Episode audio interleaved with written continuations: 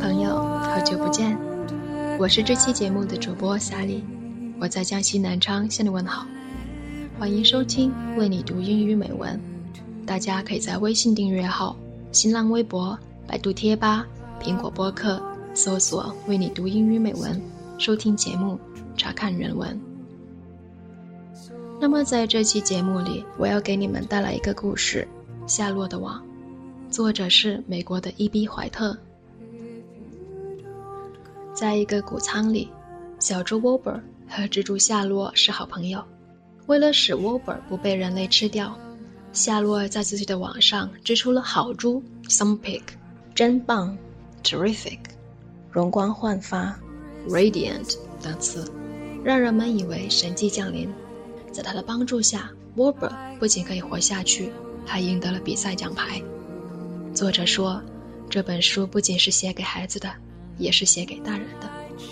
故事中对生命、孤独、成长和爱的阐释，都能引发我们的思考。那么今天，我想为你们朗读几个片段。第一个片段是我们故事发生的地点，一个谷仓。The barn was very large. It was very old. It smelled of hay and smelled of manure. A smell of perspiration of tired horses, and a wonderful sweet breath of patient cows. It often had a sort of peaceful smell, as though nothing bad could happen ever again in the world. It smelled of grey and of harness dressing, and of axle grease, and rubber boots, and of new rope. And whenever the cat was given a fish head to eat, the barn would smell of fish, but mostly smell of hay there was always hay in the grey loft up overhead, and there was always hay being pitched down to the cows and horses and the sheep. The barn was pleasantly warm in winter, when the animals spent most of the time indoors, and it was pleasantly cool in summer, when the big doors stood wide open to the breeze. 他说：“谷仓很大，很旧，里面全是干草的味道， 谷粒的香味。”马身上的汗味，母牛喷出的奇妙的香甜的味道。空气中常驻的是一种和平的气息，好像这个世界上再不会有坏事情发生了。我喜欢这样的描写，总让我想起所有使人感觉安定的东西。那么，接下来萨利要为你们朗读的片段，是我们故事的主人公 Wobber。第一次遇见夏洛的情形。Salutations, said a voice. Wobber jumped to his feet. Salut what? he cried. Salutations, said a voice. What are they? Where are you? screamed Wobber. Please, please, tell me where you are, and what are salutations? Salutations are greetings, said the voice. When I say salutations, it is my fancy way of saying hello or good morning. Actually, it's a silly expression, and I'm surprised I used it at all. As for my whereabouts, that's easy. Look up here in the corner of doorway. Here I am. Look, I'm waving. Last, Wilbur saw the creature that had spoken to him in such a kindly way. Stretched across the upper part of the doorway was a big spider web. Hanging from the top of the web, head down, was a gray, large spider. She was about the size of a gumdrop. She had eight legs. She was waving one of them at Wilbur in a friendly greeting. See me now? she asked. Oh, yes, indeed, said Wilbur. Yes, indeed. How are you? Good morning. Salutations. Very pleased to meet you. What is your name, please? May I have your name? My name, said the spider, is Charlotte. Charlotte what? asked Wilbur eagerly. Charlotte A. Cavatica, but just call me Charlotte. I think you are beautiful, said Wilbur. 我是如此喜欢 salutation 这个词，以至于有时候认识新朋友，我会说 Salutation。要是对方问我这是什么意思，我就会告诉他夏洛的故事。那么接下来，萨利要为你们朗读的片段是夏洛为 w o b e r 织网之后 w o b e r 身上发生的变化。Wilbur was now the center of attraction on the farm. Good food and regular hours were showing results. Wilbur was a pig any man would be proud of. One day, more than a hundred people came to stand at his yard and admire him. Charlotte had written the word radiant. And Wilbur really looked radiant as he stood in the golden sunlight. Ever since the spider had befriended him, he had done his best to live up to his reputation when Charlotte's Web said some pig, Wilbur had tried hard to look like some pig. When Charlotte's Web said terrific, Wilbur had tried to look terrific. And now, the Web said radiant. He did everything possible to make himself glow. It's not easy to look radiant. But Wilbur threw himself into it with a will. He would turn his head slightly and blink his long eye flashes.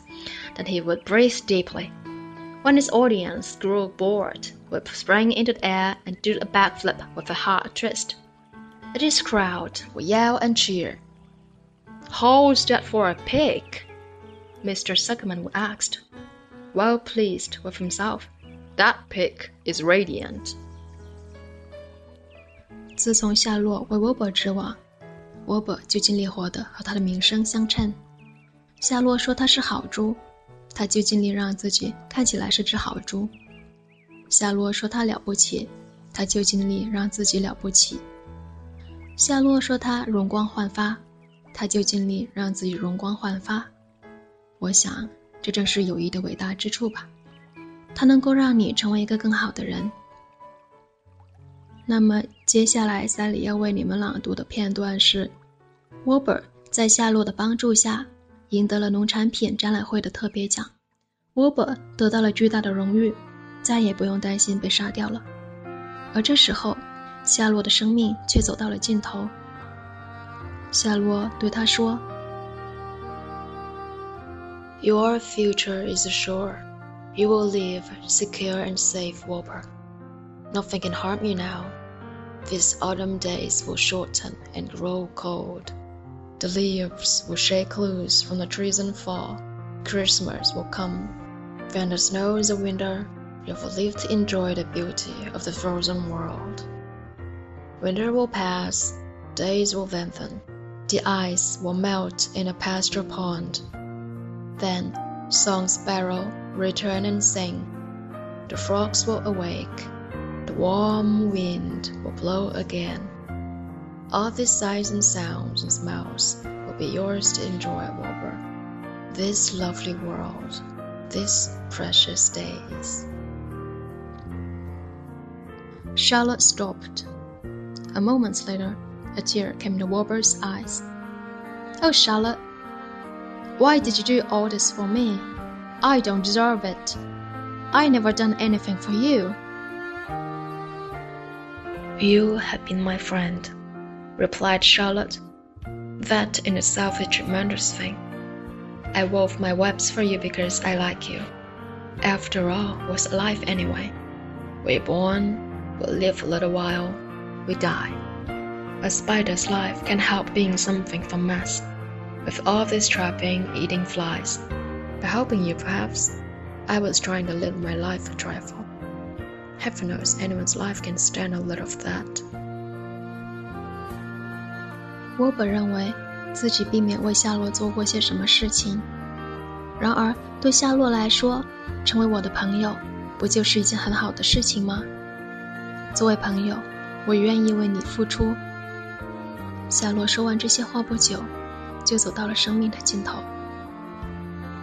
夏洛不在的日子里，沃本常常会想到他。谷仓的门槛仍然挂着他的一张旧网，每天。沃本都会走到那儿站一会儿。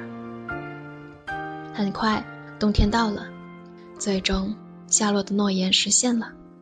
一只春天诞生的小猪看到了它生命里的第一场雪。冬天过去，春天又要来到。夏洛的卵孵出了许多小蜘蛛，它们一个个乘着春风飞向了远方。无数声的再见，再见，再见，轻轻地不断传入沃伯的耳朵。沃伯感觉这就像是世界的末日。夏洛的孩子都像夏洛一样离开了他。然而，当他茫然的站在那儿时，却听到了小小的打招呼声音。Salutations, he said. I'm up here. So am I, said another tiny voice. So am I, said a third voice. Three of us are staying. We like this place, and we like you. Wilbur looked up. At the top of the doorway, three small webs were being constructed. On each web, working busily, was one of Charlotte's daughters. Could I take this to mean, asked Wilbur, that you have definitely decided to live here in the bomb cellar, and that I'm going to have three friends? You can indeed, said the spiders. What are your names, please? asked Wilbur, trembling with joy. I'll tell you my name, replied the first little spider. If you tell me why you're trembling. I'm trembling with joy, said Wilbur. Then my name's Joy, said the first spider. What was my mother's middle initial? asked the second spider. A, said Wilbur. Then my name is Aranea, said the spider. What about me? asked the first spider. Would you please pick out a nice sensible name for me? Something not too long, not too fancy, and not too dumb. Wilbur thought hard. Nellie? he suggested. Fine, I like it, said the first spider. You may call me Nellie. Wilbur's heart brimmed with happiness. He felt that he should make a short speech on this very important occasion. Joy, Aranea, Nellie, he began. Welcome to the barn cellar. You have chosen a hollow doorway from which to strain your webs. I think it's only fair to tell you that I was devoted to your mother. I owe my very life to her. She was brilliant, beautiful, and loyal to the end. I shall always treasure her memory. To you, her daughters, I pledge my friendship, for ever and ever. I pledge mine, said Joy. I do too, said Aranea. And so do I, said Nellie. 很多年过去了，Wilbur 再没有缺少过朋友。塞格门先生在 Wilbur 的余生里，对他照顾得很好。谷仓的生活总是非常愉快。无论是在白天黑夜、冬夏春秋，还是阴天晴天，它是最好的地方。在这个温暖宜人的地窖里，有絮叨的鹅们，变换的季节，温暖的阳光，迁徙的燕子，自私的老鼠。固执的绵羊，可爱的蜘蛛，还有一切值得赞美的东西。沃本从来没有忘记过夏洛，尽管他也那么爱他的孩子们，但从来没有一只新来的蜘蛛能够代替夏洛在他心中的位置。他是独一无二的。那么今天沃本跟夏洛的故事就讲到这里。我是今天的主播夏丽。